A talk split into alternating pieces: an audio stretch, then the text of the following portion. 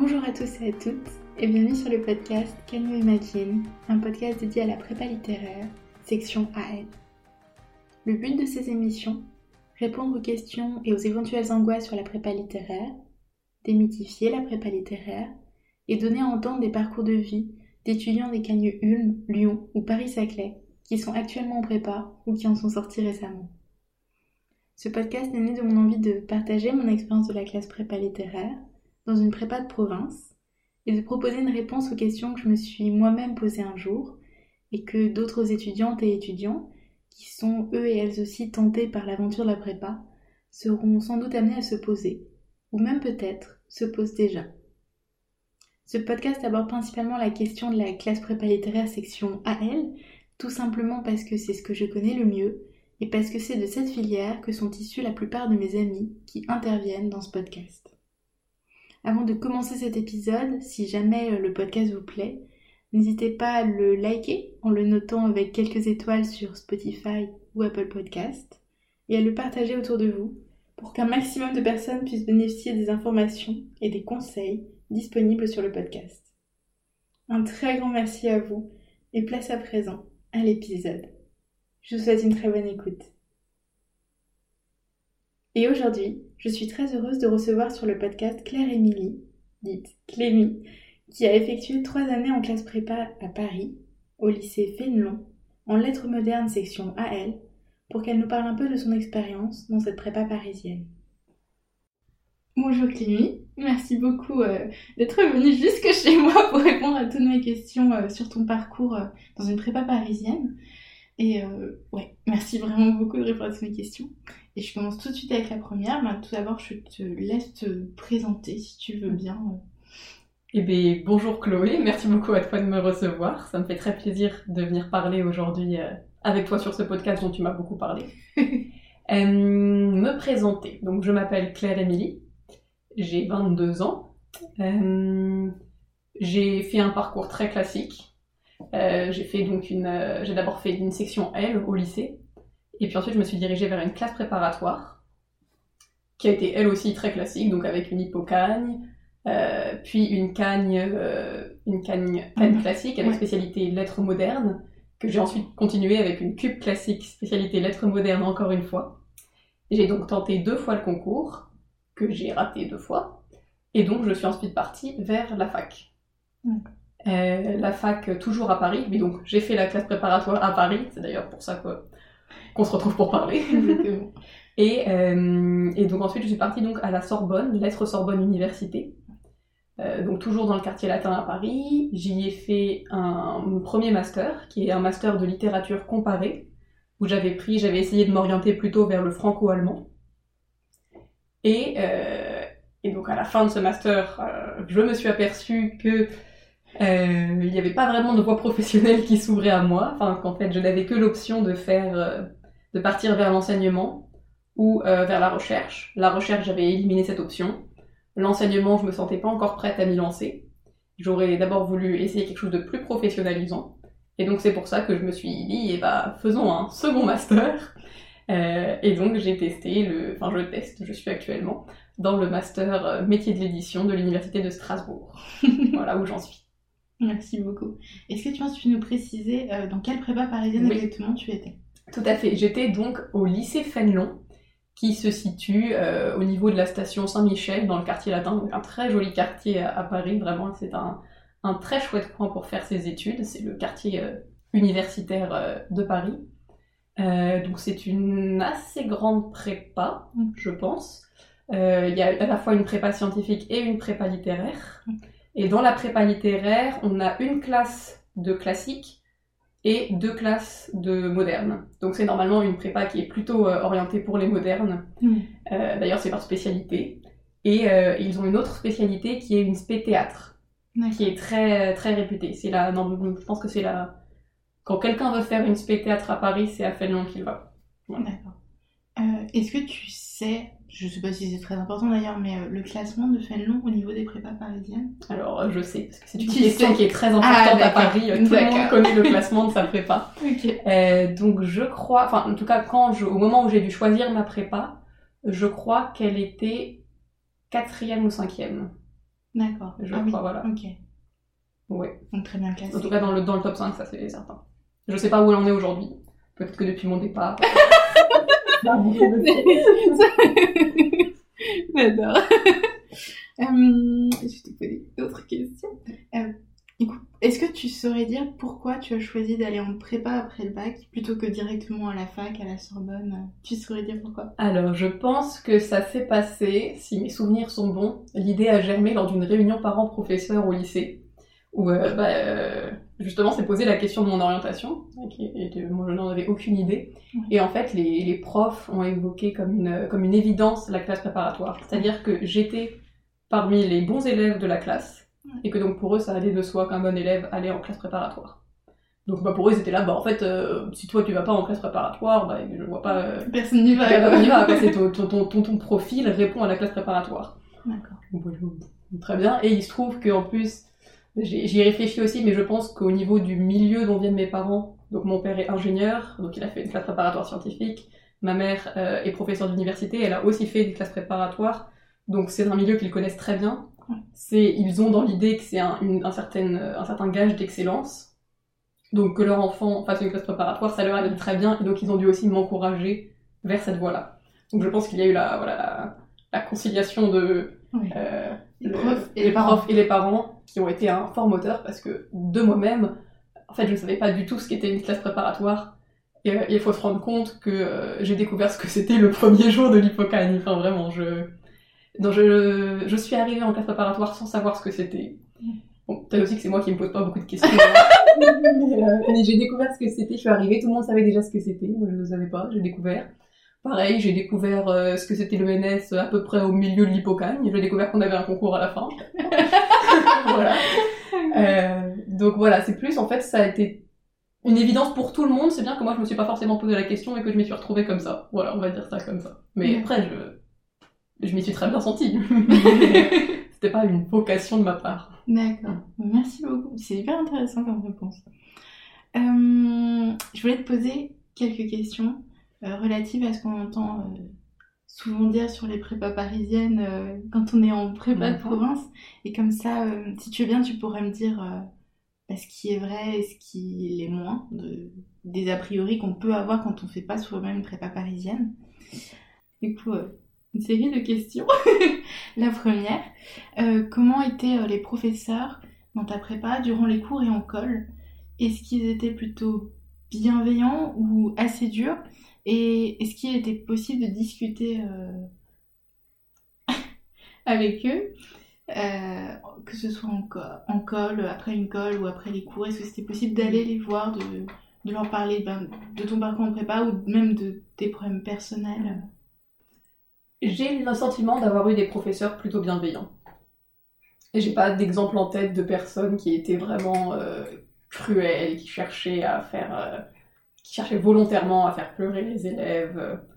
En cours, en cours, ils étaient, ils étaient tous un peu bah, comme, euh, comme les un peu tout professeurs dans, dans le show. Ils avaient leur Mm. personnage qu'ils aimaient cultiver.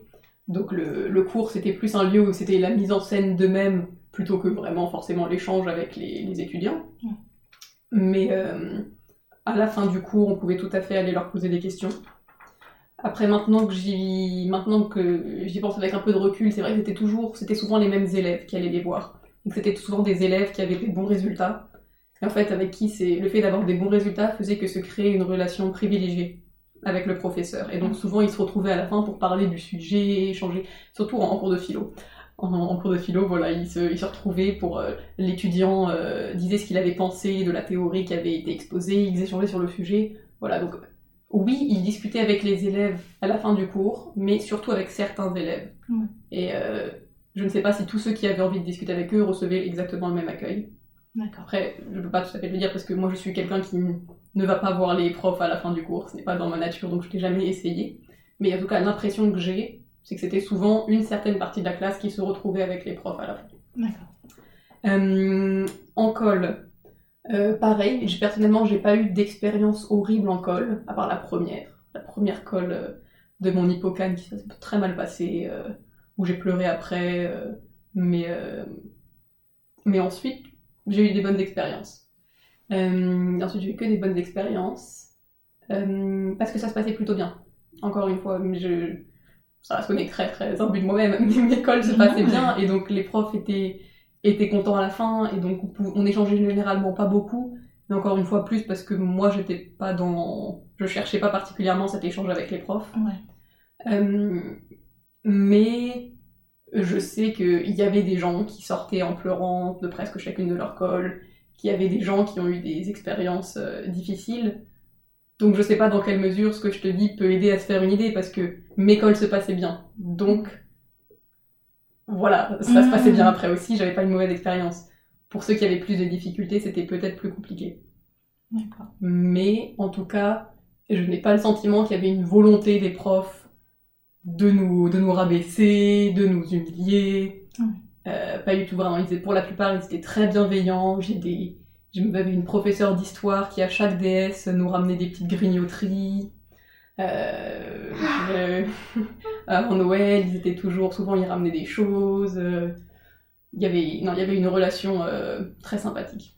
D'accord. Mm. Merci beaucoup. Mais après, c'est ton retour d'expérience, donc tu vois, enfin, c'est pas moins légitime. Euh, j'étais donc à Fénelon, qui est aussi réputée pour être une des prépas les plus familiales parisiennes. D'accord. Voilà, je, des, retours que j'ai eu d'amis qui étaient plutôt à Henri IV et Louis le Grand sont moins bons. De Fénelon, il y a vraiment cette idée de. Moi, quand je pense à Fénelon, à mes souvenirs de Fénelon, c'est vraiment un lieu chaleureux. D'accord. Bah, tant mieux. Mhm. euh, bah, justement, ça, ça tu annonces la question suivante, euh, qui est de savoir euh, quelle ambiance il y avait au sein de ta classe. Est-ce que... Euh, enfin, on entend souvent dire qu'il y a une concurrence assez forte dans les prépas parisiennes, qu'on retrouve moins en prépa de province. Est-ce que c'était le cas dans ta prépa? Et ouais, je te... Bah, je, encore une fois, toujours cette idée de, de, chaleureux. Vraiment, moi, j'ai eu, des, eu des classes super. Surtout ma première cagne a été vraiment, j'avais une classe euh, super soudée. Euh, mais pendant les trois années en général, il y avait bien sûr, comme dans toutes les prépas, il y avait des petits groupes qui se faisaient selon les préférences. Mais dans l'ensemble, euh, il y avait une bonne entente.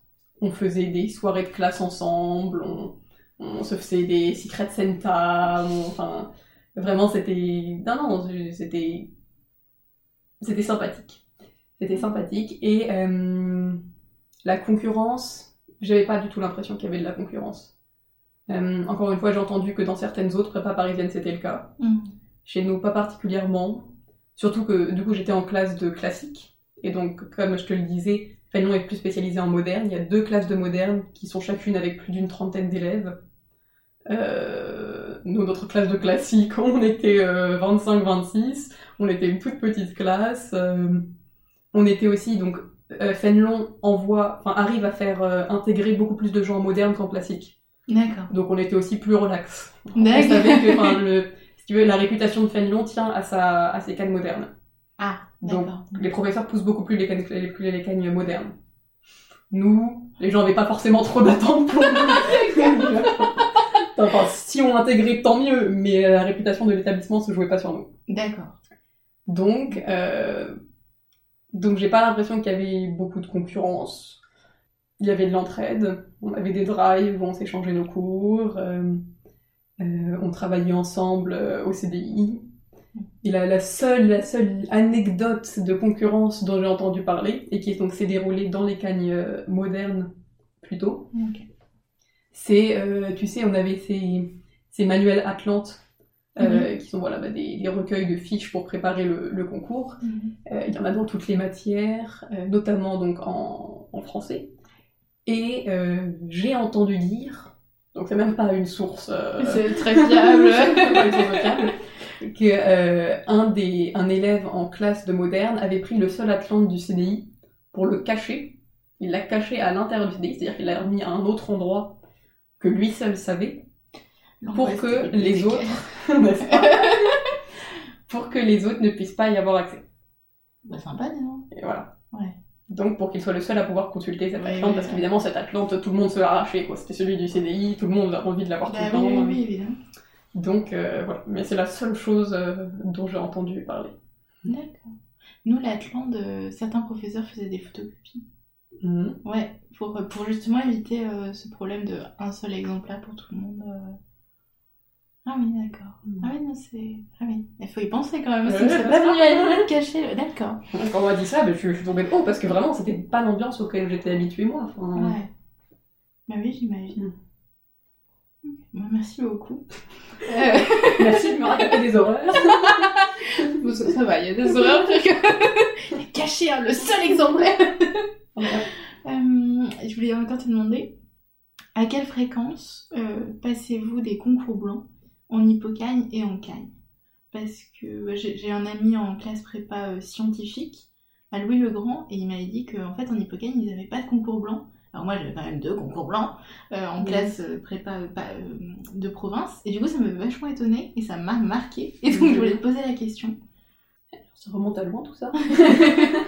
Euh, je crois, je, je crois avoir à peu près autant de concours blancs en hippocagne qu'en cagne, en cube, et je dirais que c'était à peu près 3, 3, 3, 4 concours blancs. 3-4 concours blancs, ok. Je dirais plutôt 3. Mais en fait, il y en- il avait un qu'ils appelaient pas concours blanc.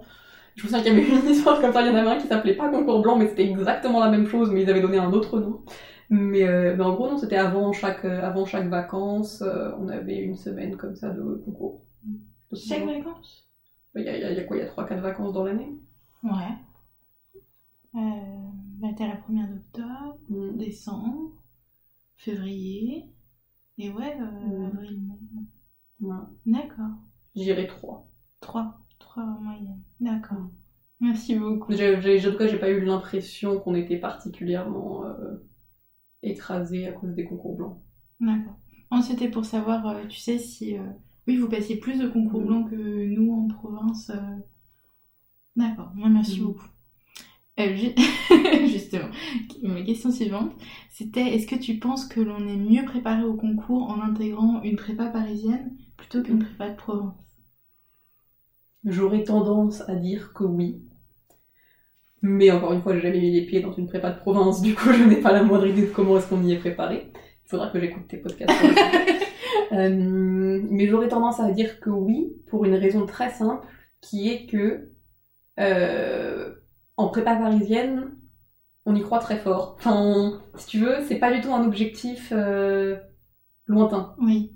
C'est-à-dire que, enfin, je sais que lorsque j'étais en prépa parisienne, j'avais échangé avec des gens qui étaient en prépa de province et qui, et lorsqu'ils évoquaient le concours, pour eux c'était une réalité. Ils étaient là, oui, bon bah on n'est pas en classe préparatoire pour vraiment pour préparer le concours, on le fait pour euh, parce qu'on a envie d'apprendre de bonnes méthodes de travail, parce qu'on a envie d'enrichir notre culture et parce qu'on va avoir ensuite un bon niveau pour intégrer d'autres cursus, pour aller à la fac après, etc. Mm. Mais ils envisageaient pas vraiment de passer les, enfin, si tu veux, pour eux c'était pas une possibilité Oui. d'intégrer.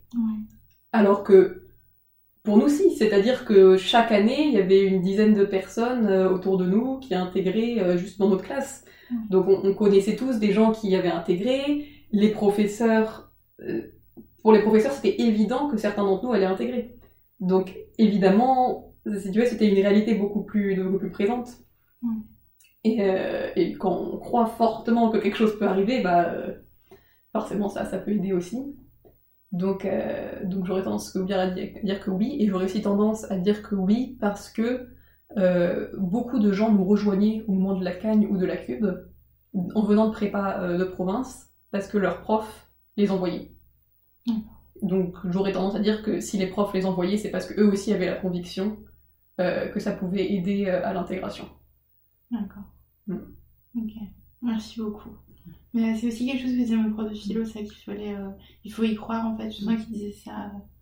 Il faut y croire pour que vraiment ce soit réalisable. Et aussi, je me souviens que pour eux, ils arrêtaient pas de nous dire que, bah, par exemple, euh, c'était impensable qu'on fasse des épreuves adaptées. C'est-à-dire que dès le début, on a fait les épreuves en conditions de concours. En Parce qu'ils étaient là, bah.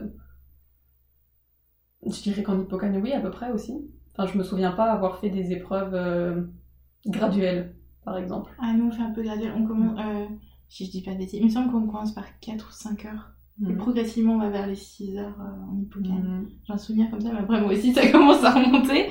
Mais il me semble que c'est un peu Euh, graduel quand même. Pareil pour l'école. mais, euh, certaines cols sont, enfin pas aménagées, mais ouais, ils nous mettent pas directement aux conditions, ou ne notent pas directement comme on noterait au concours. euh. Non, Ouais, vraiment, non, pense- tout j'ai le souvenir que ça a ouais. été, par exemple, l'école, j'ai jamais eu le souvenir que ce soit, que ça a été adapté. Je sais, les, les fameuses cols euh, de, de latin en classique où tu ne dois pas avoir de dictionnaire, et ben on les a fait dès le départ sans dictionnaire. Parce que c'était les, Ah bah oui, les conditions. ouais. Donc, euh, bah pour eux, ils disaient, ah bah oui, mais enfin, on vous entraîne pour un concours, Oui. donc on vous entraîne que pour ce concours, quoi, pas pour, euh, pas pour que, pas pour que vous améliorez votre culture, que vous, non, Oui. on veut que vous ayez concours. Ok. Merci beaucoup. Et euh, est-ce que il y avait majoritairement des Parisiens et des Parisiennes dans ta classe Parce que tu disais que certains venaient de province exprès à Paris Mhm. pour. euh, Est-ce que c'était une majorité ou... Alors là, comme ça, si je devais te faire des statistiques, euh, je dirais qu'il y avait, je dirais moitié-moitié. Moitié-moitié, voire plus de personnes venues de province. D'accord, Mais il y a des, parce que dès l'Hippocagne aussi, euh, c'était pas du tout une majorité de Parisiens. d'accord.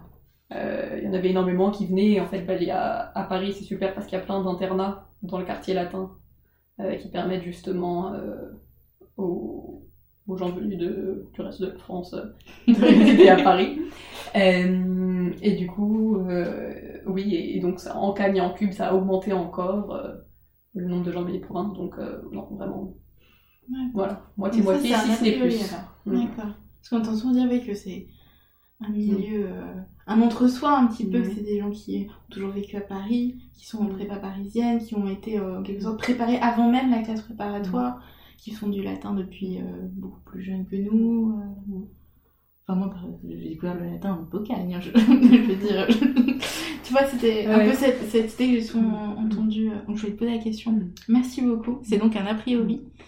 Et euh, euh, ce que j'ai aussi entendu dire, c'est que parfois, euh, il y aurait des étudiants et des étudiantes venus de prépa parisienne qui s'inscriraient pour passer le concours dans des centres de province pour que leur copie, enfin comme, comme si leur copie allait être vraiment meilleure que celle de- du lot dans lequel, euh, dans lequel elle serait et qu'elle allait se démarquer au milieu des gens de, Mhm. tu, tu vois, le, ce que je trouve très cruel quand j'ai entendu, bah dis donc, genre nous on est super forts, vous êtes un peu nuls donc notre copie va forcément. Mais est-ce que tu sais si c'est avéré, ça arrive vraiment? Je n'avais jamais entendu parler entendu parler de ça. de cette théorie. Euh, déjà parce que j'avais jamais réfléchi au fait que les copies étaient corrigées par euh, par euh, Oui, par, euh, ré- par Par- centre par de centre par de diffusion. ouais. euh, moi par exemple je n'ai pas passé mes mes examens à Paris j'ai je les ai passés à Nancy. Euh, pas du tout pour cette raison je n'y ai jamais jamais pensé Euh, mais pour une autre raison qui fait que effectivement beaucoup de Parisiens euh, vont passer leur concours euh, ailleurs, c'est tout simplement que les conditions pour passer le concours à Paris euh, sont infernales.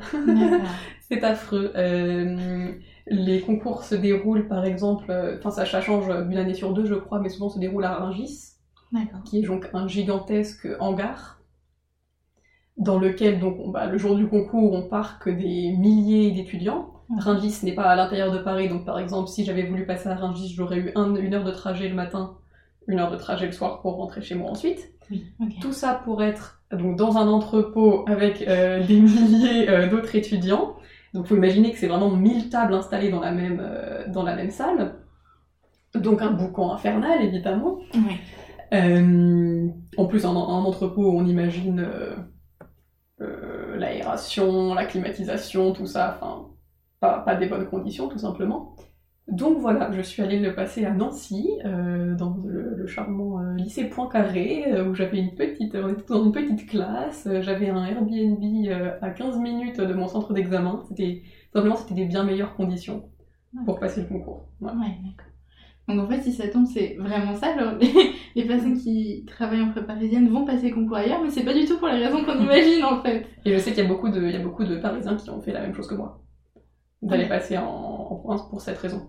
D'accord. Donc en fait, c'est peut-être un a priori, mais à moitié vrai seulement. Mhm. c'est- un fait, mais l'explication n'est pas là où Voilà. on peut le croire. Parce que j'ai vraiment entendu ça au moment du concours, euh, que ouais, il y avait. Enfin, c'était vraiment l'idée, comme si en province on était moins bien préparé, ce que je, je pense être faux. Mhm. Enfin, je pense qu'on nous prépare aussi très bien en province. Et, et comme si leur copie allait être plus valorisée au milieu des autres. euh, qui sont pas parisiens là. Et je trouvais ça vraiment très. Mhm. euh, genre, j'ai pas l'adjectif. Mais tu sais, enfin, quand on regarde de haut. méprisant. Méprisant, merci. C'est- Enfin, c'est ça. Et du coup, ben, merci beaucoup pour euh, l'explication beaucoup plus. euh, ça change un peu là. Euh, ok, merci beaucoup. Euh, maintenant, je voulais aussi te poser quelques questions sur toi, Claire Émilie. Que je t'ai appelée Clémy dès le début, je suis désolée. J'ai j'ai pas expliqué du coup que c'est ton surnom. Enfin, Mhm. tu, quand on s'est rencontrés, tu me suis dit, tu peux m'appeler Clémy. Vous pouvez tous m'appeler Clémy. Euh, je voulais te demander, euh, comment est-ce que tu t'es. Alors, du coup, comment t'es-tu préparée avant l'hypocagne Et avant, tu m'as dit que tu t'étais pas vraiment préparée en fait. Bah voilà, parce que comme je te disais, je ne savais pas ce qu'était la classe préparatoire. Moi, on m'a inscrit là. Donc, Tu c'est-à-dire. J'avais pas de. J'ai découvert en arrivant qu'en fait, il y avait une liste de lectures Oui. à lire pendant les vacances. Là, que du coup, je n'avais pas lu. Ah, oui, oui. Sans doute. Donc, euh, non, non, j'ai rien fait. J'ai rien fait avant l'hypocagne. Je suis arrivée euh, telle une touriste. et, euh, et en vrai, je suis un peu restée une touriste euh, tout au long de mon. Enfin, je- bah, parce, que, parce que justement, je savais pas ce que c'était en fait. Je savais, je t'ai dit, j'ai découvert au milieu qu'on avait un concours. Ouais. Donc, moi, j'arrivais, je l'écoutais en cours. Mhm. Je travaillais pas forcément à côté. Donc en soi, je pense que je n'ai pas bien exploité mon hypocagne. Si je devais le refaire, je pense que je me mettrais à travailler dès l'hypocagne avec un peu plus de sérieux. J'ai... Voilà, je me suis laissée vivre pendant l'hypocagne, alors qu'en fait, je pense que l'hypocagne est une année absolument clé. Euh, Parce que c'est l'année où tu as plus de liberté. En cagne et en cube, tu as un programme, tu dois te tenir à ce programme et tu dois le maîtriser parfaitement. L'hypocagne, c'est le moment où tu peux lire un peu de tout et en fait acquérir vraiment des connaissances de base qui sont, qui sont nécessaires. C'est l'ouvrage, c'est le moment où tu peux lire des, des ouvrages plus théoriques qui vont parler de la littérature. Je parle, de la littérature parce que du coup, bah, c'est surtout ce, ça a été ma spécialité. Mais euh, euh, par exemple, j'ai lu en sortant de prépa les fameuses euh, figure 1, figure 2, figure 3 euh, De. Gérard Genette Ouais. qu'on m'a demandé pendant tout, toute ma prépa de lire, je les ai jamais lus parce que j'avais jamais le temps. Mais en fait, l'hypocagne aurait été un parfait moment pour les lire et effectivement, ils sont super intéressants comme livres. Ce n'est pas pour rien qu'on nous demande de les lire. Une fois que je les ai lus, je me suis dit, ah bah, ça m'aurait été bien utile de savoir ça. euh, pendant, par exemple, il y, a- il y a un texte que je recommande à, à tout le monde de lire, il fait, il fait à peine quelques pages. Euh, je vais pas pouvoir vous donner les bonnes références parce que je ne m'en souviens plus, mais c'est dans un des figures de Gérard Genette. Et c'est un texte où en fait il explique l'exercice de la dissertation.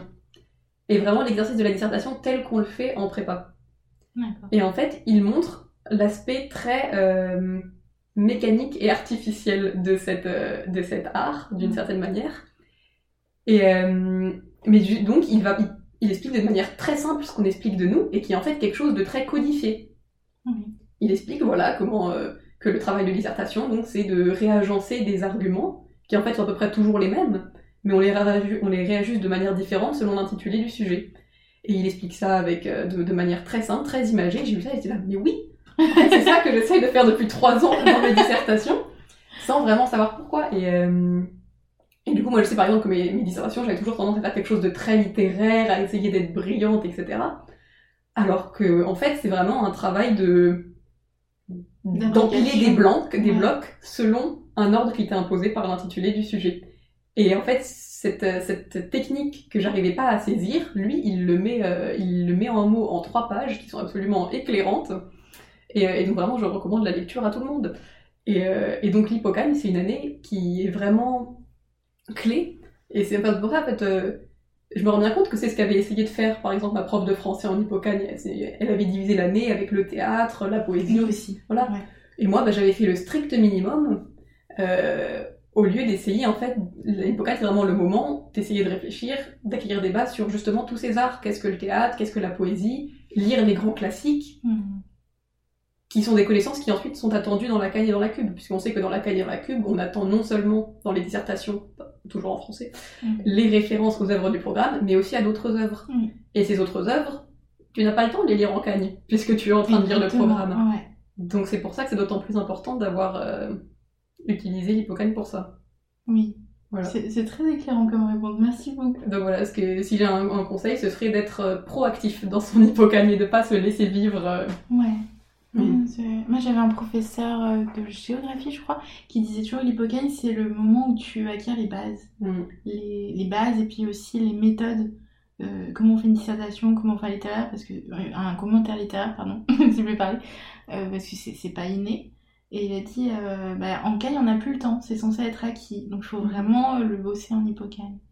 Donc ça rejoint un peu ce que tu Ouais, dis. exactement. Ouais. Je vais te demander euh, pourquoi avoir choisi de cuber? Voilà, tout simplement. Pourquoi t'être imposé ça? Déjà, j'ai pas bicarré, d'accord? Je Mais non, je- je- je c'est- Il y a des gens qui l'ont fait autour de moi. Moi, je me suis dit euh, qu'il y a vraiment fallait s'arrêter. Mais euh, non, non, bah, en fait, j'ai j'ai été sous-admissible euh, la première fois que j'ai passé le concours, donc en Cagne, à la fin de ma Cagne. C'était une très bonne surprise, je m'y attendais pas du tout. Et donc, bah, en fait, j'ai cubé tout simplement parce que je me suis dit, bah, je suis, si je suis sous-admissible la première année, Mhm. c'est tout à fait possible que je puisse l'avoir la seconde. Ah oui, c'est ce, ce que signifie la. C'est- Exactement. Donc, euh, bah, pour moi, c'était un choix assez évident. Je suis là, bah, le- on m'envoie un message pour me dire tu peux réessayer, tu as des chances si tu réessayes, donc vas-y. Ouais. Euh, il se trouve aussi que j'avais passé une très bonne année. donc, euh, comme je le dis, Fénelon, c'était super. J'avais plein d'amis qui comptaient QB aussi, donc je savais que je serais dans un environnement qui me plairait. Euh, J'aime beaucoup le concept de la prépa, tout simplement. Euh, voilà, là, j'ai dû faire des choix après lorsque j'ai choisi mon master, mes masters. Euh, donc je me suis recentrée vers la littérature, mais c'est toujours un peu un déchirement. Ça me manque énormément de faire de l'histoire, du latin. Donc j'avais envie de continuer à avoir toutes ces matières. Et enfin, euh, j'avais pas particulièrement envie d'aller à la fac. Parce que la fac, donc ça voulait dire faire un choix d'une seule matière. Euh, C'était aussi sortir de ce, ce petit cocon qu'est la classe Mhm. préparatoire, où on a toujours cette idée d'avoir une classe avec Ouais. laquelle on fait des sorties, qu'on retrouve tous les matins, Ouais. euh, que moi, que moi j'appréciais beaucoup. Et donc, euh, en fait, rejoindre la fac dès la fin de la canne, ça voulait dire faire juste une L3. Et donc, je m'étais dit, bah, autant faire une cube et entrer ensuite à, à la fac en master directement. Ouais. Voilà, c'est pour toutes cette raisons que j'ai choisi la cube. D'accord, merci Mhm. beaucoup. Avant l'année, euh, alors du coup tu ne t'es pas préparé avant l'hippocampe, mais est-ce que tu t'es préparé avant la cagne et avant ta cube? Et est-ce que tu as procédé différemment entre ta cagne et ta cube? Est-ce que tu as oui, revu tes méthodes par rapport à ta première cagne euh? Bah alors, avant la canne, j'ai fait les mêmes erreurs qu'avant l'hippocampe. je, je n'avais pas encore réalisé, je n'avais pas appris de mes erreurs. Donc je n'ai rien fait pendant les vacances de la canne. Après, je... Non, je j'exagère un peu en disant que c'est une erreur. Je pense que c'est très très important de prendre les vacances pour se reposer. Je ne regrette pas du tout d'avoir profité de mes vacances. euh, euh, Mais donc non, je n'ai rien fait. Euh, Et en soi, je n'ai pas tellement appris de mes erreurs pour les vacances avant la cube non plus. Enfin, j'ai toujours eu un très grand respect pour les vacances et je pense que c'est un- une étape nécessaire pour attaquer l'année du bon pied. Donc, je n'ai pas travaillé pendant les vacances avant la cagne. J'ai juste lu les livres au programme de français, globalement. Euh, mais du coup, quand j'ai été sous-admissible, euh, je me suis dit, peut-être que si j'avais travaillé pendant les vacances, j'aurais pu avoir encore des meilleurs résultats. Donc, j'avais pris plein de bonnes résolutions pour les vacances euh, d'avant la cube. Voilà, les, vacances en prépa pour moi c'était un peu comme le nouvel an, c'était beaucoup de, de résolutions pas. Et donc j'avais plein de résolutions. Au final j'en ai quand même tenu quelques-unes. J'ai donc encore une fois lu les œuvres au programme de français. Je dis ça comme si c'était incroyable, alors que vraiment pour le coup c'est vraiment le, Le béaba. Lisez vos œuvres de français avant d'aller en, en classe parce que sinon euh, il commence à parler, vous ne savez pas de quoi il parle euh. Euh, et euh, renseignez-vous aussi un peu sur le programme d'histoire. Ça, je l'ai fait à l'année avant la cube, surtout parce que c'était un, c'était sur euh, l'année sur la Chine, Ouais. donc c'était vraiment un sujet sur lequel je ne connaissais rien. Mhm. Et donc, euh, j'avais demandé à un ami qui était en fac de chinois de m'envoyer son cours, donc qui était un, un résumé de l'histoire de la Chine, euh, qui, qui fait que, en fait, que je suis arrivée, j'avais déjà une vue d'ensemble euh, de toute la période. Et ça, c'est très important, en fait. Je pense que ce qui est le plus important, c'est pas de, de s'intéresser vraiment aux détails, mais en arrivant, bah, d'avoir une vue d'ensemble de tout ce qui va se passer, euh, savoir à peu près de quel régime on est, euh, on va passer euh, à quel autre, voilà, Ouais. par exemple. Mais donc globalement, je n'avais fait que l'histoire. J'ai aussi lu Tintin. oui voilà, j'avais lu Tintin et le Lotus bleu. Mais nous aussi, notre professeur il nous avait dit de, Ouais. Ouais, y, a des- il y a des informations historiques dedans. Euh, mais donc c'était à peu près français et histoire, c'est à peu près les seules matières que j'avais travaillées, je crois. J'avais envie de faire un peu de latin, mais je l'avais pas fait. Ouais, ouais, ouais, ouais. Les langues, peut-être. euh, Non, Hmm. pas besoin de. Je pense que ça faisait aussi partie de mes, de mes résolutions pas tenues. Mais je pense que c'est une très bonne chose de travailler ces langues pendant l'été. Et c'est quelque chose d'assez, d'assez faisable en fait. Euh, la philo, peut-être? Non. Non, d'accord. je, ne travaillais pas la philo pendant les vacances, je ne travaillais pas la philo pendant l'année. D'accord, C'est un mauvais exemple. d'accord. La philo est un- était un sujet délicat. Ça s'est retrouvé être euh, une de mes meilleures notes au concours. Mais, Wow. euh, mais, mais c'est un, un coup du sort. Je voulais te demander, tu m'as dit un jour que tu. Alors, je crois que c'était pendant ta cube, tu as préparé à la fois le NS Ulm et le NS Lyon. Est-ce que c'était aussi le cas en Cagne? Non, juste Non. en cube. Et en Cagne, c'était Ulm ou Lyon C'était Lyon C'était Ulm. C'était Ulm, d'accord. Euh, Est-ce que tu peux me dire plus de ce choix de préparer les deux épreuves? Est-ce que c'était pas trop difficile de concilier les deux? Parce qu'on ne demande pas les mêmes choses en fait, même en lettres classiques Enfin, t'as une épreuve de, toi aussi t'as une épreuve de géographie à Lyon et une épreuve de latin à Ulm, euh, comme en lettres modernes. En lettres classiques, quand, Ouais. quand, quand on prend Cannes classique, on n'a pas de géographie. Même pour quand tu passes Lyon Si, quand tu passes Ah oui, oui, oui. oui. oui. C'est ça. Oui. Alors, euh, donc oui, quand on veut passer Ulm et Lyon, Oui. du coup, en fait, on a toutes les matières pareilles, c'est-à-dire qu'on passe toutes nos matières, et que bon, il y a certaines matières, par exemple l'histoire compte pour les deux, tout simplement. Oui. Donc en fait, les seules matières que j'avais à préparer en plus, c'était une, une épreuve d'IGO, de géo, et une épreuve de lettres modernes SP. Oui. C'était les deux seules choses. Sinon, toutes les bêtes, on passe toutes les autres matières. Oui. La philo, l'histoire, etc. comptaient pour les deux. Donc ça me semblait tout à fait faisable à préparer. D'accord. Et surtout, mon année de Cagne, je connaissais plusieurs personnes qui avaient été euh, admissibles aux deux, Oui. voire qui avaient euh, été admissibles juste à Lyon alors qu'ils étaient classiques. Ouais. Donc je m'étais dit, je multiplie les chances, Oui. ça me demande pas vraiment un investissement supplémentaire en soi, donc ça me semblait euh, gagnant-gagnant. Mhm.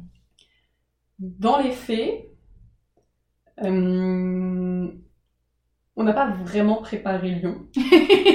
D'accord. Alors, C'est-à-dire qu'on n'a pas été, on n'a pas été soutenu pour préparer Lyon. C'est-à-dire qu'on pouvait préparer Lyon, mais c'était complètement en autonomie, d'une certaine manière. D'accord. Euh, je peux pas dire si c'est le cas euh, de toutes les prépas parisiennes. Nous, ça a été le cas parce qu'on est tombé sur euh, des professeurs qui ne nous ont pas soutenus. C'est-à-dire qu'on s'était adressé à la professeure de géographie euh, des, des Cagnes euh, Lyon Mhm. pour lui demander si on pouvait être intégré au cours, Bah oui. recevoir par exemple ses polycopiés. Euh, elle nous a répété à plusieurs reprises que oui, bien sûr, et nous n'avons jamais reçu les polycopiés. Super.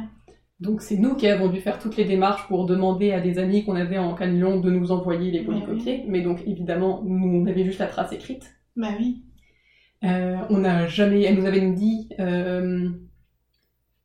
euh, qu'elle nous donnerait un cours spécial pour nous expliquer comment faire un croquis. Nous n'avons jamais eu ce cours. J'ai donc fait un croquis pour la première fois le jour du concours. Euh, c'était acrobatique.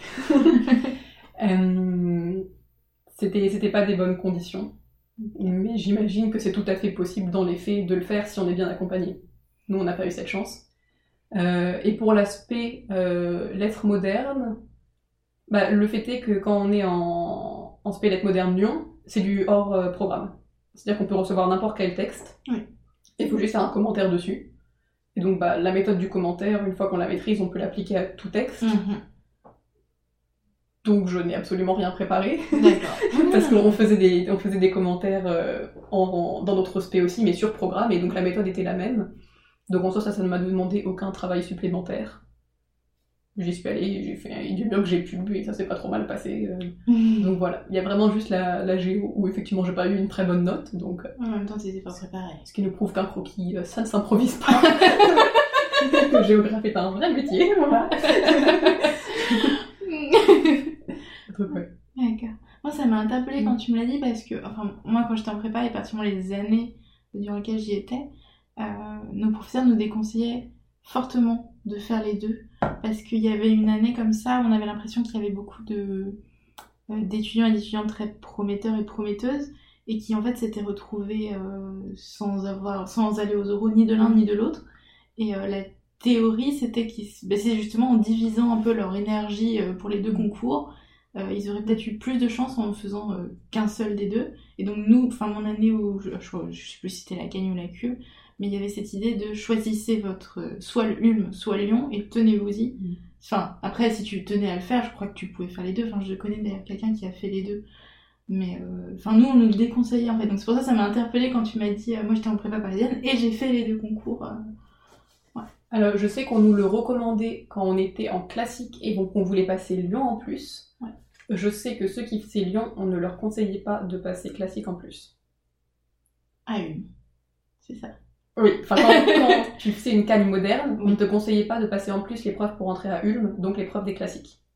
Parce que ça ajoute plus d'épreuves. C'est-à-dire que nous, du coup, on avait juste l'épreuve euh, de spé en plus, qui est donc une épreuve hors programme, donc on n'avait rien à préparer, et la géographie. Oui. Quand on veut faire l'inverse, donc quand on est en canne moderne et qu'on veut passer les épreuves des classiques en plus, je crois que ça ajoute beaucoup plus d'épreuves. Ah, attends, je viens de comprendre. Ah, ok, tu étais en lettres classiques et tu passais Ulm en lettres classiques, mais tu passais Lyon en, en lettres modernes. C'est ça? Non, j'étais en. Non. On reprend depuis le début. J'ai fait une hypocagne. Oui. Et ensuite, je suis allée en Cagne classique, spécialité lettres modernes. En fait, ce vocabulaire m'évoque rien du tout. Ça n'existe pas en prépa de province. La cagne classique ou moderne, on- n'a pas. Genre, tu, tu fais soit une. euh, Moi, je fais soit une cagne Lyon, soit une cagne Ulm. Et après, tu choisis l'aide moderne, la classique, philosophie, histoire. Que pour Lyon, chez nous. On n'a pas histoire pour Ulm. On ne nous prépare pas histoire pour Ulm. Mais ça existe, mais dans d'autres prépas. C'est juste que nous, on le fait pas. Et euh... Ok, bah alors, ce qu'on appelle Cagne classique, c'est. Ulm. Ce qu'on appelle. Cagne moderne, c'est Lyon. Voilà qui simple, j'aurais dû te poser Voilà. la question dès le début parce que j'ai tiqué dès le début, je me suis dit, mais ça doit être clair, euh, c'est moi. Voilà, donc j'ai préparé, j'étais en Cagne Ulm, alors si tu préfères, si on peut Ah, l'appeler bah comme c'est la ça. même chose en fait. Donc ceux qui font du latin. Enfin, qui font des lettres, euh, Bah des oui. lettres classiques en tout cas. Bah. Donc j'étais en Cagne classique, spécialité lettres modernes, ce qui est un peu contre-intuitif. Mais. euh, D'accord, donc en fait, ouais, ce qui équivaut, moi, à mon l'aide moderne, ENS Ulm. Oui. Et Voilà, tout c'est voilà. D'accord. Et donc, donc ce que je te disais, c'est que quand tu fais Cagne Ulm et que tu veux préparer Lyon en plus, en Oui. fait, ça demande pas beaucoup d'investissement supplémentaire. Donc c'est encouragé. Quand D'accord. tu fais Cagne Lyon et que Ah tu veux oui, faire Ulm en plus, c'est découragé parce que notamment tu dois te mettre au latin. Enfin, tu dois te, oui. tu dois te mettre à une lettre, une langue, une langue classique, une lettre classique, euh, ce qui demande énormément de travail. Oui. Euh, ça te rajoute euh, beaucoup d'euros supplémentaires, je crois, Bah oui, oui, comme on est en parce que je suis pas qu'il y en sûre a qu'ils voilà exactement. Plus. Ouais, ouais. Euh, donc oui, voilà, ils, ils encourageaient pas euh, à tirer l'arigot, ils encourageaient dans une certaine, Oui, d'accord. Ah bah, euh, Du coup, je me demande si c'était pas de cet ordre-là. En même temps, moi j'étais en Cagne Ulm, mais j'ai entendu, Mm. mais peut-être qu'on nous l'a dit en Hippocagne avant d'aller en Cagne. Mm. hein. Je sais plus, ça fait loin. Mm. Merci beaucoup. Euh, je vais te demander, alors je sais pas si tu t'en souviens parce que ça commence à remonter, mais à quoi ressemblait ton quotidien en classe prépa Euh, Donc par là j'entends euh, ta charge de travail pendant la semaine, ton emploi du temps, tu t'en souviens C'est toujours intéressant de savoir à peu près le lundi, je faisais ça, le L'organisation d'une semaine type peut-être avec les cours, l'école, les devoirs à la maison. Et oui, je vais déjà te demander ça, ça fait déjà pas mal. Alors. euh... euh...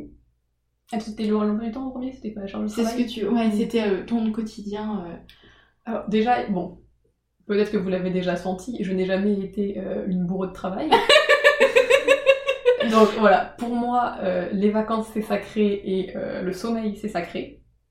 Donc par exemple, je me suis très très rarement euh, couchée tard pour finir un, devoir.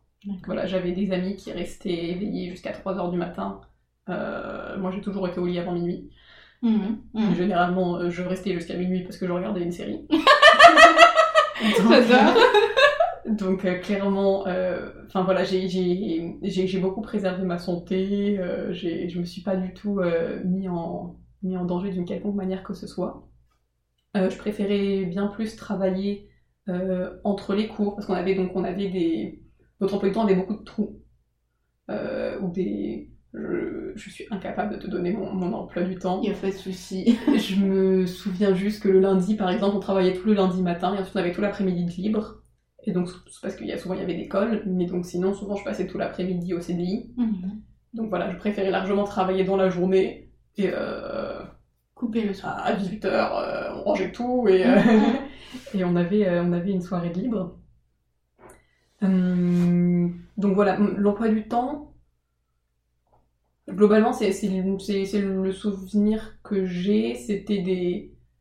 On avait, je dirais que le mercredi, on avait une très grosse journée où vraiment on faisait du, du 8h, 18h avec 5 heures de suite l'après-midi, dont Mhm. 3 heures d'allemand. Donc ça, je me souviens que le mercredi, c'était une très grosse journée. Mais sinon, euh, bah voilà, on avait, je sais qu'à un moment, on avait tout le lundi après-midi de libre. euh, souvent, on commençait à 10h. Mhm. Enfin, le... J'avais pas l'impression que les journées étaient... Bon, après, évidemment, j'ai eu un gros choc en arrivant à la fac et en ayant 7 heures de cours. Oui. mais... en tout cas, ça... ça... ça allait quand même. J'avais l'impression que les journées étaient assez aérées pour que j'ai le temps de faire mes devoirs pendant la journée. D'accord. Ouais. Ok. Euh, merci beaucoup. Est-ce que. Du coup, tu habitais près de ta prépa? J'habitais à peu près, à peu près 35-40 minutes en métro de ma prépa. Ah oui, d'accord, quand même, c'est pas à côté. Donc c'était euh, 40, euh, ce qui, ce qui n'est pas de très bonnes conditions parce que bah, le métro c'était Tu peux pas arriver en métro, quoi. tu, non, tu révises Tu pas dans le pas dans le dans le métro. tu es écrasé contre la vitre et tu essayes de respirer. Euh, non, non, non, mais euh, ce, qui, ce qui, du coup était parfois un peu, un peu, un peu épuisant quand c'était l'hiver, qu'on sortait euh, à 18h, de 3 heures d'allemand, qu'il faisait nuit, que je devais encore prendre 40 minutes de métro. Oui. C'est l'heure à laquelle tout le monde sort du travail, donc c'est l'heure de pointe. C'était pas très, c'était pas très très sympa comme condition. Hum, voilà. D'accord. Merci beaucoup. Mais bon, je sais que j'avais, je sais que j'avais des amis qui faisaient beaucoup plus de trajets. Tous ceux qui habitaient dans la couronne parisienne, euh, ils, avaient, ils devaient prendre le RER, euh, ils avaient une heure et demie de trajet tous les jours. euh. Aller-retour ou. donc j'étais quand même gâtée avec mes 40 minutes. Ah non, une heure, euh, allez. Une heure. et- Ah oui, donc deux heures tous les jours, voire Ouais. trois, une heure. et- Oh là Mm. là. Ah oui, oui. D'accord, merci beaucoup. Euh, alors, je sais pas du coup si c'est si c'est quand même une, une bonne question. C'est aurais-tu euh, des méthodes de travail à partager euh, pour les auditrices et les auditeurs du podcast? Euh, Alors moi je sais que quelque chose qui a toujours bien marché avec moi, c'est de travailler au CDI avec d'autres camarades de classe. C'est-à-dire Mhm. qu'on travaillait pas vraiment à plusieurs, j'ai jamais été très adepte de faire des fiches à plusieurs, se partager des fiches, parce que je trouve que c'est des, c'est des choses très personnelles, et que moi j'ai mes, méthodes qui fonctionnent avec moi, et je sais pas si je pourrais les partager avec d'autres. Mhm. Mais par contre avoir un environnement de travail, ça, j'ai trouvé que c'était très motivant. Parce que quand tu dois rester tout l'après-midi à la bibliothèque, euh, enfin quand tu dois travailler tout l'après-midi, c'est beaucoup plus sympa de rester à la bibliothèque avec d'autres personnes avec qui tu vas pouvoir faire une pause pour aller prendre un café, avec qui tu vas pouvoir poser des questions. Euh, vous allez pouvoir ensuite faire le trajet de retour euh, chez vous, euh, sortir au moment où vous, vous sortez, il fait nuit, mais au moins vous sortez tous ensemble et euh, c'est juste beaucoup plus chaleureux que de rester dans, dans ta chambre. Mhm. Et tu n'as pas la tentation de te dire au bout de 10 minutes, bon bah je m'en vais, parce que bah, eux ils sont là et vous- avez d'une certaine manière passé un, un contrat tacite de passer l'après-midi ensemble à la bibliothèque et donc bah, tu les laisses pas, tu les laisses pas tomber quoi, vous restez ensemble et vous travaillez. Donc voilà, vraiment s'entourer de personnes qui ont à peu près les mêmes habitudes de travail que vous. Mhm. Euh, Méthode de travail. Euh, je sais qu'il y a un, un professeur euh, de français qui avait une méthode que moi j'ai beaucoup aimée. Mhm. qui je sens, qui j'ai l'impression que ça m'a aidé à progresser entre la cagne et la cube en français. Donc on avait un, un petit, on avait tous un petit carnet euh, qui était en fait euh, un carnet dans lequel on venait inscrire euh, un argument et une citation pour défendre cet argument. Donc pour chaque, c'est-à-dire que le, le carnet était séparé en, en quatre parties à peu près, donc une pour chaque œuvre du programme, donc en fait cinq parce qu'il y avait aussi pour le hors programme, donc pour les, ce qu'on voulait ajouter en plus. Et on mettait un argument qui est tout, un argument relié à un des axes du programme. Et à chaque fois, on venait inscrire une citation pour illustrer cet argument. Euh, et ensuite, on venait apprendre par cœur tout ça. Notamment les citations. Oui. Et en fait, c'était très pratique parce que donc quand tu arrives devant ton intitulé, et ben en fait, si ben, j'évoquais tout à l'heure la question des blocs qui s'emboîtent, et ben chacun de ces arguments était comme un bloc. Et du coup, et ben on avait juste à venir piocher dans cette réserve, c'est-à-dire qu'on n'avait pas l'impression de devoir tout réinventer quand on mhm. arrivait dans notre copie, on savait qu'on avait cette réserve, qui était une réserve d'arguments et une réserve de citations. Et donc, ben, on avait juste à piocher dedans. Et c'était beaucoup plus. Euh, on arrivait plus détendu parce qu'on avait, savait qu'on avait ça sur quoi compter. C'était tout dans un petit carnet. Et ce petit carnet rassemblait tout notre savoir d'une certaine manière. Euh, et du coup, voilà. Et donc, ça permet de voir aussi, une fois qu'on voit ces arguments écrits, on sait qu'on va pouvoir essayer de trouver le contre-argument. Qu'on va, ça, ça aide aussi à, approfondir les différents, les différents termes des sujets. Hmm. Donc, ce petit carnet, j'ai trouvé que c'était une très bonne idée d'avoir tout au même endroit.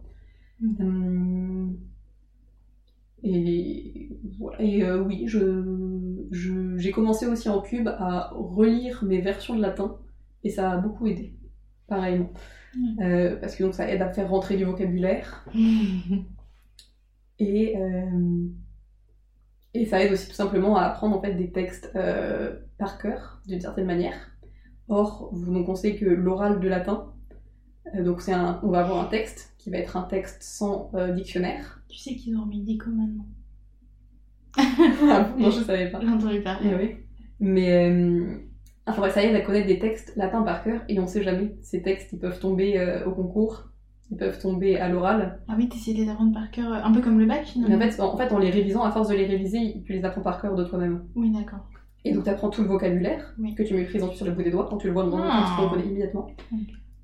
Et imaginez, c'est un texte que vous avez déjà fait qui tombe au concours ou à ah là, c'est magique. Ça vous donne un avantage immense. Et à l'inverse, euh, quelle ne sera pas votre frustration si vous êtes déjà passé sur ce texte, que vous l'avez une seconde fois et que vous n'avez pas, vous avez pas retenu les corrections qui vous ont été faites. Et c'est des choses qui sont, qui sont déjà arrivées, qui arrivent en fait chaque année, parce qu'il n'y a pas, euh, comme disait mon prof, en fait, il n'y a pas un nombre, euh, il y a pas un nombre infini de textes de latin. du coup, euh, sur ce thème en plus. sur ce thème, du coup, souvent, c'est les, les mêmes qui reviennent. Ah ouais. Donc euh, voilà, quand on reçoit une copie, moi c'est quelque chose que j'ai fait pendant très longtemps. Pendant très longtemps, quand j'ai reçu une copie, je n'ai pas lu la correction et je l'ai rangée au fond d'un tiroir et je me suis pas confrontée à mes erreurs. Mm. Et en fait, c'est à partir du moment où j'ai commencé à relire mes copies. Donc il faut mettre vraiment de côté tout ego. Avec moi, je mettais beaucoup d'ego dans mes copies et je vivais très mal les, corrections et les remarques qu'on me faisait. Mm-hmm. Et du coup, je refaisais les mêmes erreurs, forcément. Et à partir du moment où j'ai commencé à les relire, et, à, et je sais que je, je notais ensuite dans un carnet euh, les, les, remarques qu'on me faisait.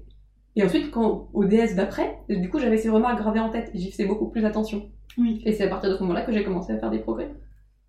Donc euh, vraiment, il faut pas d'ego et mettre sa tête euh, dans ses erreurs. D'accord. Merci beaucoup. C'est précieux conseil. alors, je pense déjà connaître la réponse à la question. Mais donc, donc on a compris que les vacances, c'était vraiment un moment important pour toi. Est-ce que tu parvenais à trouver euh, du temps pour toi? J'imagine que oui, parce que tu disais que tu coupais tout à 18h. Est-ce que, peut-être, je vais formuler la question autrement, est-ce que tu avais par exemple une activité euh, vide-cerveau euh, enfin, dans ta semaine pour décompresser, pour que ce soit du sport ou je sais pas si c'était peut-être des mhm. séries justement, le vide-cerveau euh? J'ai arrêté toute activité pendant la prépa quand même, mais je pense que c'était une erreur. Tout le monde dit ça. c'est vraiment un truc. Euh... Ouais. Mais. En plus, je, je l'ai même pas arrêté parce que je me suis dit que j'aurais plus le temps. Ok. Je, sais pas exactement pourquoi j'ai arrêté, mais en tout cas j'ai arrêté. Et je pense que c'était pas forcément une bonne chose parce que donc j'arrivais à trouver du temps pour moi. Oui. Le week-end, je voyais souvent des amis. Euh, le, le, soir, donc je, je me détendais euh, devant une série ou en passant du temps avec ma famille. Mais je pense que ça aurait été une bonne chose que j'ai une activité à côté, une activité sportive par exemple. Euh, j'ai commencé ça après la prépa. Euh, et c'était génial. Et, euh, et, donc je pense que ça aurait pu m'aider à me changer les idées parce que quand on sort de prépa et qu'en fait même quand on travaille pas on peut continuer à y penser, oui. avoir juste notre activité pour se changer les, les idées c'est une bonne chose. Ouais, je pense. Mais c'est vrai. Et ça aide aussi à mettre un peu en, à distance. Parce qu'on peut souvent avoir l'impression que du coup, quand tout va mal à la prépa, ben, en fait, tout va mal partout. Et donc avoir euh, d'autres, d'autres projets en parallèle, ça aide à relativiser. Merci beaucoup. Est-ce que tu peux nous raconter, c'est la question traditionnelle du podcast, elles sont toutes plus ou moins traditionnelles parce que je pose souvent les mêmes questions, mais c'est les réponses qui m'intéressent plus que la question, donc c'est pour ça aussi que je me permets de reprendre souvent les mêmes questions. Euh, Est-ce que tu peux nous raconter, dans l'ordre de ton choix, euh, ton pire et ton meilleur souvenir pendant ces trois ans euh, de prépa Tout à fait. Euh, mon pire souvenir, bah, c'est très simple. Je pense que c'est la deuxième fois que j'ai raté le concours. Euh, parce que donc, donc, la deuxième fois, j'ai raté le concours, mais en fait dans des circonstances un peu particulières liées au Covid. Donc l'année du Covid, il n'y avait pas d'oral, exactement. Euh, donc je sais pas si tout le monde sait comment ça se passe, mais normalement donc on passe les écrits et ceux qui sont dits admissibles passent ensuite les oraux et ont donc une deuxième chance de défendre euh, leur place et d'augmenter le classement. Cette année-là, il n'y avait pas d'oraux, donc ils avaient décidé de prendre directement juste les 72 premiers, qui est donc 72, normalement c'est le nombre de personnes qu'il y a à l'issue des oraux. Et là, ils décidaient de prendre 72 personnes à l'issue des écrits directement, ce qui fait que tout se jouait sur les écrits. Et donc en fait, la, deuxième fois que j'ai passé les concours, j'ai eu euh, un très bon classement. Enfin, je m'étais améliorée par rapport euh, à mon année de Cannes, ce qui fait que je crois que j'étais autour de 90 dans les 90 euh, personnes. Enfin, voilà. Euh, et donc, ce qui fait que normalement, j'aurais dû aller aux oraux. Et que donc, je n'y suis pas allée parce que c'était cette année particulière. Et donc, euh, c'est-à-dire que non seulement il y avait la déception de ne pas avoir le concours, Oui. mais qu'il y avait en plus un sentiment d'injustice, mais qui n'est pas d'injustice parce que bah, en soi, tous tous les élèves de français de Navarre ont été confrontés à la même chose. Mais voilà, le sentiment qu'on me laissait pas toutes mes, mes possibilités de me défendre. Donc ça, ça a été, euh, ça a été une période pas très agréable. Je sais que j'ai vraiment été, j'ai vraiment été triste pendant plusieurs semaines après. Euh, parce que voilà, on a beau dire, enfin pendant toute la prépa, on se répète tous que on fait pas ça que pour les concours et qu'on est vraiment super heureux de tout ce que la prépa nous apporte, les amis qu'on rencontre, euh, le, les- les- les- le- l'organisation de travail qu'on apprend, la culture qu'on acquiert. Mm, Mais dans les faits, quand même, on prépare pendant trois ans un concours. Et quand on le rate encore une fois, bah forcément il y a de la déception. Hmm. Et donc voilà, bah ça, je- maintenant je suis capable de dire, oh oui, mais j'ai vraiment appris plein de choses en prépa, mais sur le moment, je l'ai vraiment vécu comme un échec. Et je sais qu'il y a des moments où je me suis dit, mais en fait, j'ai passé trois ans à préparer quelque chose que je n'ai toujours pas. Et en fait, et on se demande à quoi bon on a fait ces trois ans. Ça veut dire, c'est qu'on travaille pendant trois ans pour quelque chose et on échoue encore, donc il y avait quelque chose vraiment de très déprimant. Euh, à quoi c'est ajouté, en fait, c'est le moment où je suis rentrée à la fac et où personnellement, je n'ai pas aimé euh, au début l'ambiance de la fac, telle que je. donc, bah maintenant, on est, je suis à l'université de Strasbourg dans un format tout à fait différent où on est une petite classe, on se connaît tous, c'est beaucoup plus sympa. D'une certaine manière, je retrouve un peu le format prépa, au moins dans le format de la classe.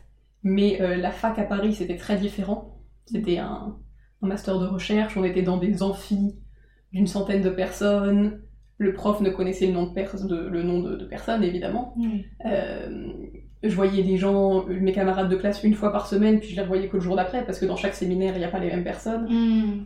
Donc le passage de, du cadre favorisé de la prépa à ça, pour moi, ça a été très difficile. Donc je dirais que voilà, en fait, ce- le pire moment de prépa, en fait, c'était l'après-prépa, Ouais. pour moi. Euh, voilà, qui a été vraiment... euh, En fait, c'est le passage d'un d'un stade de la vie à un autre, et pour moi, ça a été difficile. Maintenant, ça va beaucoup mieux.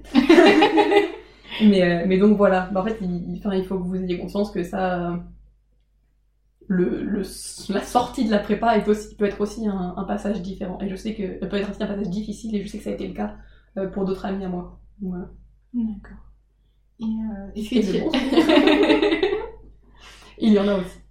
Euh, J'ai pas forcément un souvenir précis en tête, mais euh, j'ai pensé à, à deux choses euh, qui montrent, à- bah, qui, qui pour moi sont un peu symboliques de cette ambiance qu'il y avait à Fénelon, Mm. à la fois avec les professeurs et avec les élèves. Donc c'est euh, euh, le premier souvenir, c'était ma, on avait une prof de latin qui était Mm. absolument incroyable euh, qui, qui est un personnage, euh, un personnage incroyable et absolument passionnant. J'allais en cours de latin avec le sourire euh, tous les matins avec elle.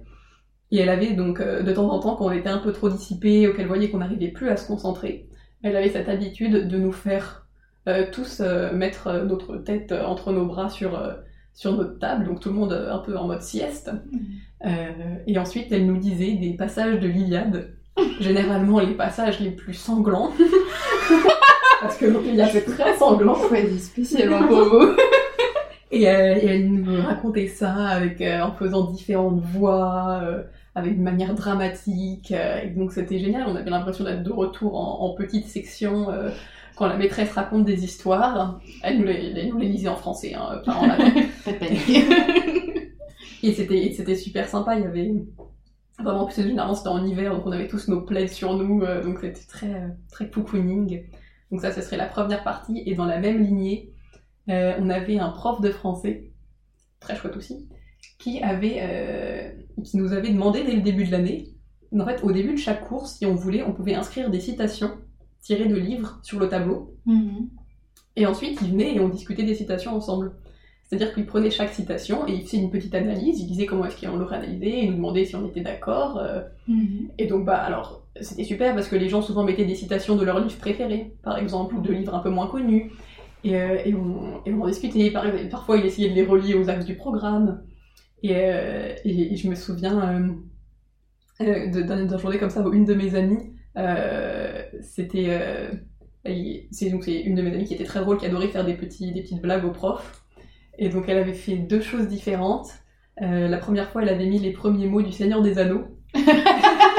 Et du coup, c'était très très drôle euh, de, de, de, voir ce prof euh, agrégé euh, de français plus habitué à Proust et Hugo que, à Tolkien faire une analyse. mais il est arrivé et il, voit ça et il s'est pas du tout laissé démonter. Et il a livré une analyse absolument incroyable et littéraire du début de, de Tolkien. Donc c'était très chouette.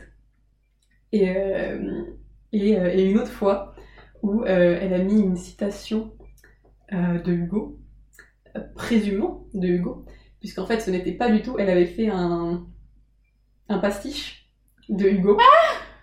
donc elle avait signé Hugo et c'était très drôle parce que donc le prof arrive, il voit ça, il fait ah oui bah voilà, là on voit c'est typique de Hugo, on tous les traits de son écriture, euh, le grandiloquent, les symboles, machin.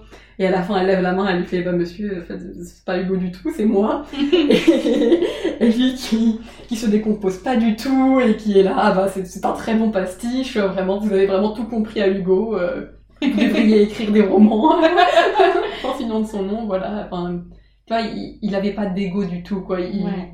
il a trouvé ça très drôle de s'être fait rouler dans la farine. euh, et voilà, donc c'était voilà, des, des bons souvenirs de moments où il y avait cet esprit de classe et on a tous rigolé ensemble. C'était très chouette. Merci beaucoup. Hum, Est-ce que il y a une leçon de vie ou une leçon tout court que tu aurais appris euh, pendant tes trois années de prépa? Je pense que c'est quand je suis arrivée en prépa, ça, ça va sonner très profond, que j'ai compris que tout était tr- plus compliqué que ça en avait l'air. Je sais pas, genre, en- tu vois, au lycée, on essaye de, de c'est c'est bien normal, quoi, il faut le faire. On essaye de t'apprendre les bases, mais on essaye de donner l'impression que les choses sont assez uniformes pour que tu puisses les reconnaître. Tu vois, c'est le lycée, c'est ce qu'il faut que tout le monde, la base qu'il faut que tout le monde maîtrise. Hum. Donc généralement, on te donne une version très simplifiée des choses. Et en prépa, on arrive et on prend ce simplifié et on te dit non. En fait, c'est beaucoup plus compliqué. Par Ah. exemple, c'est le cas pour les, les phénomènes historiques, où je me suis rendue, c'était, j'avais ce sentiment quand j'apprenais mes, mes cours d'histoire que j'arriverais jamais. C'est pour ça que j'étais pas très bonne en, en dissertation, que j'arriverais jamais à embrasser complètement un sujet, parce que j'étais là, mais en fait, je, je veux expliquer euh, un phénomène, mais ce phénomène il est expliqué par tellement de choses différentes, il y a tellement d'acteurs, il y a tellement de circonstances euh, Hum. en même temps qui ont joué pour amener ce phénomène précis. Et du coup, oui, voilà, comme tu dis, c'était pour ça que j'étais très mauvaise dans mes dissertations, parce que moi j'avais envie de tout expliquer. J'avais envie de- d'expliquer chaque détail qui avait mené à un phénomène particulier. Hum. Et toutes les conséquences que ça avait, parce que c'était c'était ça qui me fascinait. Et ce qui me fascine toujours, et, euh, et qui fait que j'ai tellement adoré l'histoire, et même la prépa en général, parce qu'en prépa, on essaye de te donner vraiment... Bah, on, on, on essaye pas de simplifier les choses. On te dit, voilà, c'est vraiment c'est compliqué. Pardon. Pas de soucis. et, et du coup, voilà. Et vraiment, c'est ce goût de la complexité euh, que j'ai appris en prépa et que j'aime beaucoup et que maintenant, en fait, je retrouve partout dans, dans ma vie. J'ai l'impression que la prépa m'a appris pour le coup que les choses sont complexes, qu'elles sont nuancées. Et pas que même, pas que dans le domaine scolaire, que tout, maintenant, je sais pas, euh, quand, quand je lis le journal, euh, de, qui parle de l'actualité, Mhm. j'essaye toujours de voir un peu cet aspect euh, plus nuancé. D'accord. Merci beaucoup. Et dernière question, est-ce que tu aurais des derniers conseils, si tu en as encore, hein, parce que tu en as déjà donné, à donner à de futurs hippocagneux, hippocagneuses ou cagneux, cagneuses, à propos, ben, soit de l'année hippocagne, enfin tu leur en as donné déjà, soit de l'année de cagne, à propos du concours, à propos de la façon d'appréhender la prépa, euh, si t'en as, hein, parce que je comprends si. Euh, si, si, si. Alors, je pense que j'aurais un premier. enfin, Je, je vais dire comme ils me viennent, hein, parce que. euh, Dans une dissertation, il ne faut pas. c'est quelque chose que vos profs vous répètent tout le temps, mais ils ont très raison. Il faut savoir limiter sa première partie. Est-ce que moi, c'est une erreur que j'ai fait pendant très très longtemps. C'est que. Voilà, je voulais que ma. Je, je faisais les premières parties qui faisaient trois copies doubles, et ensuite j'avais plus le temps. Ouais, donc, euh, ouais. Il Ça, faut se fixer des limites. Mhm. Il faut être très clair avec soi-même. Et il faut se dire, à partir de telle heure dans mon... bon, J'espère que vous faites des, des plannings euh, au début de chacune de vos, de vos DS en vous disant à telle heure il faut que j'en sois là, à telle heure il faut que j'en sois là, à telle heure. Si vous ne le faites pas, euh, il faut le faire. Ça aide vraiment beaucoup. Et donc, eh ben, la première partie, c'est comme toutes les autres parties. Il faut qu'à une certaine heure, elle soit finie pour que, euh, avoir le temps de faire les autres. Et donc il faut être très clair avec soi-même et il faut se tenir aux limites qu'on se pose. Parce que, et ben la première partie ça fait pas tout, il y en a encore deux autres après. Ouais. Il y a même une conclusion. Voilà, moi je, toute mon hippocane je n'ai pas fait de conclusion parce que ça me gonflait. Et, euh, et puis on m'a dit, bah en fait, euh, il y a même des examinateurs, ils commencent par lire que ta conclusion. Et donc s'il n'y en a pas, et ben ça jette un très mauvais a priori sur ta copie. Donc il ne faut pas négliger la conclusion. En fait, c'est un des, des Vraiment, il y a des examinateurs, ils lisent l'introduction, la conclusion et ils jugent la copie sur ça. Ah, mais j'adore quand t'as dit ça me gonflait, donc je... Ça me gonflait parce que j'étais là, mais enfin, je viens de leur écrire trois copies doubles sur le sujet. Donc déjà, bon, normalement, ils n'ont pas besoin que je leur complie, s'ils ont déjà compris tout ce que j'ai dit. Et en plus, bah, je vais répéter euh, tout ce que je viens de dire. Oui. Donc vraiment, je ne voyais pas l'intérêt. Mais c'est essentiel parce Mhm. que il y a des examinateurs qui ne lisent que ça. Et qu'en plus, eh ben, ça permet de montrer euh, que vous avez maîtrisé ce que vous avez fait tout du long. Mon conseil avec ça, parce que je suis totalement d'accord avec Mhm. toi, c'est de prendre euh, l'intro sous les yeux quand tu Mhm. rédiges ta conclusion. Que moi, je faisais ça systématiquement pour bien répondre. Mhm. Et à chaque fois, enfin, pas à chaque fois, mais souvent j'avais euh, euh, bonne conclusion par rapport à l'introduction. Mhm. Parce qu'ils vérifient ça. Ils, ils vont comparer l'intro et la conclusion. Ouais, ouais. Donc, euh, c'est un très bon conseil. Euh, voilà, et, et autre chose qui est un peu plus technique, c'est que je, je sais même pas si en fait tout le monde le sait, mais on peut rentrer aussi à l'ENS, Ulm et Lyon sur dossier, Mhm. donc pas que sur concours. Euh, Ah oui, du coup, j'en aurai un autre conseil toi aussi. Euh, donc, euh, on peut rentrer sur dossier, donc ce qui fait qu'on n'a pas le statut de fonctionnaire, donc on n'est pas payé, mais on a quand même le statut de normalien Mhm. ce qui est extrêmement reconnu euh, sur le, le milieu du, dans le monde du travail. Voilà, ça pour le coup, ce n'est pas du tout une légende. Mhm. Le statut de normalien ouvre énormément de portes, donc ça vaut toujours le coup. Et moi, je sais que je n'ai pas préparé euh, ce, ce dossier Ouais. parce qu'on ne m'y a pas particulièrement encouragé. C'est-à-dire que les profs ne sont pas venus nous chercher pour nous dire qu'il y avait cette possibilité et que ça valait le coup, alors qu'en fait, chaque année, énormément d'élèves sont pris sur dossier. Et donc, je ne l'ai pas fait, euh, alors que j'aurais sans doute pu y entrer, puisque j'ai énormément d'amis plutôt en moderne, là où les profs le leur ont beaucoup plus conseillé, qui l'ont fait et ils y sont tous entrés. Ils ont tous été pris, vraiment, une, euh, une quinzaine de personnes prises qui ont donc eu le statut de normalien et euh, le cursus excellent qui est délivré par l'ENS. Mhm. Donc vraiment, il ne faut pas hésiter à monter ce dossier. Ça, ça, prend, euh, ça prend quelques heures et ça peut, euh, Tout changer. ça peut vous donner un statut. Voilà. Mhm. Il faut être en cul pour pouvoir faire ça, je trouve. Oui. oui. Donc voilà, il n'y a même pas que, enfin, il n'y a pas que l'option préparer Ulm et préparer Lyon, il y a aussi l'option préparer un dossier. Oui. Qui vaut complètement le coup. Et euh, peut-être un dernier conseil qui est de. Après, il y a peut-être que moi qui ne l'avais pas fait, hein, mais de se renseigner sur ce que c'est l'ENS. Puisque donc moi, encore une fois, je me suis renseignée très tardivement sur ce que c'était l'ENS et vous renseigner sur en fait si c'est ce que vous voulez. Parce que donc il faut savoir les- les conditions euh, qui viennent avec. Donc le fait que certes on est payé mais qu'on doit ensuite un certain nombre d'années à l'État. donc il faut se demander 10 ans exactement. Donc il faut se demander si ça rentre dans votre projet professionnel. Je sais que euh, parmi ceux qui avaient pris la spécialité théâtre à Fénelon, et ben, en fait, énormément d'eux ne souhaitaient pas vraiment euh, être euh, intégrer l'ENS, tout simplement parce qu'ils avaient pour projet de monter ensuite des, des, des troupes de théâtre indépendantes, ce qui n'est pas possible quand tu dois des années à l'État. Quand tu as des années à l'État, tu ne peux travailler seulement dans des théâtres d'État, ce qui Mhm. n'était pas leur projet professionnel. Et donc, bah, si vous savez déjà que vous voulez avoir un, un, un parcours en indépendant, en fait, peut-être que ce n'est tout simplement pas euh, le, le cursus le plus intéressant pour vous. Donc voilà, l'ENS, certes, c'est super prestigieux, mais c'est aussi un cursus particulier qu'on prend, par exemple, notamment euh, pour devenir enseignant. C'est vrai, beaucoup de personnes qui passent par l'ENS se dirigent ensuite vers l'enseignement. Donc ça vaut tout simplement le coup de se demander euh, ce qu'on veut faire. euh, ce qu'on veut faire dans la vie ensuite, Ouais, quoi. c'est L'ENS, ça. c'est pas une fin en soi. Il y a un après l'ENS après, et c'est pas forcément le meilleur cursus pour faire ce que vous voulez. C'est exactement ça. J'avais un ami, euh, bon, il est normalien, hein, donc voilà, mais il disait que le- exactement ce que tu as dit, que c'est pas une fin en soi, l'ENS c'est un tremplin vers autre chose, et que, enfin, un peu une variante, mais dans la même idée, c'est que c'est pas parce que as l'ENS, tu n'as pas l'ENS que tu as loupé ta vie, parce que si ça tombe, cet objectif que tu t'es fixé, certes, tu aurais pu l'atteindre via l'ENS, mais il y a toujours d'autres chemins pour contourner euh, l'ENS et y arriver tout de même et avoir le même résultat. euh, avec un parcours tout aussi Mhm. riche et donc c'est elle me pose des questions et après elle apporte. Alors, il faut bien prendre conscience que euh, lorsqu'on fait une prépa et l'ENS, on a un, on fait très peu de stages. On fait Oui. très peu professionnalisant. c'est assez vrai. Je, quand je regarde mon CV aujourd'hui, je- que je le compare avec ceux de personnes qui ont, sont passées plutôt par l'université, et ben ils ont beaucoup plus d'expérience professionnelle que moi. Je sais faire des dissertations, mais euh, concrètement, je n'ai jamais fait de stage. Ouais. Donc, euh, or, on sait combien l'expérience professionnelle est importante pour obtenir un, un emploi après. Les, les employeurs attendent de nous d'avoir fait des expériences professionnelles. Et puis euh, enfin il faut que tu aies une expérience pour avoir une autre expérience et il faut que quelqu'un te laisse avoir cette expérience. Mais ça va changer cette année. euh. Évidemment. Comme on a, des- un super master édition et on a des stages à faire, c'est génial.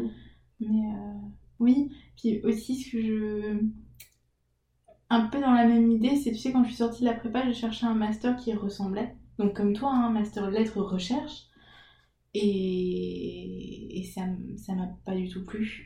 Et effectivement, du fait que c'était pas du tout professionnalisant, et qu'en plus on perdait toutes les matières, euh, l'histoire, la philosophie qui m'avait vraiment beaucoup plu, le latin, aucun regret. Alors là, vraiment, c'était. On va refaire du latin ensemble, toi et moi. Ah non, non, je te jure, euh, c'est un traumatisme à vie. Mais, euh, mais oui, il y avait peut-être cet inconvénient du euh, tout est dans la théorie, et puis c'est c'est pas en faisant une dissertation que. faut avoir d'autres compétences, Mhm. connaissances dans la vie, euh, effectivement. Ouais. Ok. Bah, je pense que c'est le, le mot de la fin. Du coup, merci beaucoup à toi euh, de nous avoir raconté euh, toute ton expérience. Ça fait, ça fait pas mal de temps qu'on parle. Ouais, 1h13. Mhm. Du coup, merci beaucoup à toi pour ce partage d'expérience et euh, je passe un super moment. J'espère que toi aussi. oui, oui, c'était, c'était super et, euh, et j'espère avoir réussi à dédiaboliser un peu euh, les prépas parisiennes, au moins la mienne en tout cas. Fénelon, vraiment, euh, c'était, une perle. Je suis vraiment très contente de, de mon choix. Euh, et voilà, J'ai une autre question qui me vient. je t'en prie. Au moment de la conclusion, pourquoi Fénelon et pas une autre? Est-ce que tu avais été prise ailleurs et c'était ton choix ou comment ça s'est fait? Alors, bah, en fait, j'ai même pas candidaté euh, aux celles qui étaient en, en plus en haut du classement, c'est-à-dire Henri IV et ok. Louis le Grand, parce qu'en fait, je pense que je me suis dit que j'avais pas le niveau. D'accord. J'avais tellement cette idée qu'elles étaient euh, incroyablement élevées Ouais. que je me suis dit que par défaut je serais pas prise. Parce que alors qu'en fait je ne sais pas du tout si j'aurais été prise ou non. Oui. J'ai même pas essayé. D'accord. Euh, J'ai donc fait euh, plusieurs portes ouvertes, journées portes ouvertes. Euh, J'ai fait notamment celle de Condorcet qui avait une spécialité art plastique, qui avait l'air très sympa. Euh, et celle de Hélène Boucher. Et celle de Fellon. J'ai fait que ces trois portes ouvertes. D'accord. Et euh, en fait, euh, je, sais- je me souviens juste qu'il y avait une très chouette ambiance à Fénelon quand j'y suis allée. Les profs faisaient beaucoup de plaisanteries. J'ai vu à ce moment-là certains des profs qui ont été ensuite mes profs par la suite et, déjà je les ai trouvés très très fun. J'ai échangé avec une ou deux élèves qui avaient l'air épanouies et qui m'ont dit qu'elles passaient de super années. Euh, alors que dans les autres prépas, euh, j'avais juste pas senti la même ambiance. Et j'avais aussi trouvé ça très joli. Les bâtiments de Fénon sont très jolis aussi. Euh, en très mauvais état, mais très jolis. Mais, euh, et du coup, oui, ça s'est passé comme ça. D'accord. Bon, merci beaucoup. Cette fois, c'est le mot de fin. merci beaucoup pour, pour ton partage et pour ce moment. Et euh, bah, je vous dis aussi merci à vous euh, si vous avez écouté l'épisode jusqu'au bout.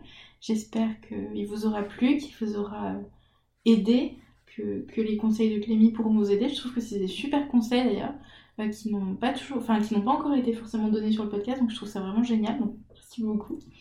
Et bah, je, je vous dis à une prochaine et merci encore d'avoir écouté le podcast.